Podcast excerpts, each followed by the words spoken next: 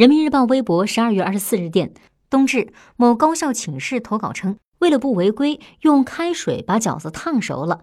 有网友还艾特了中国消防官方微博来表扬，但是没想到剧情大反转，中国消防官微转发评论说，要是开水烫的，饺子皮早敷囊了，而且锅边的白沫沫哪来的？肯定是煮的。网友笑翻表示，场面堪称大型翻车现场。不过玩笑归玩笑，最后呢还是要提醒大家一句：安全无小事儿，宿舍内严禁使用大功率电器。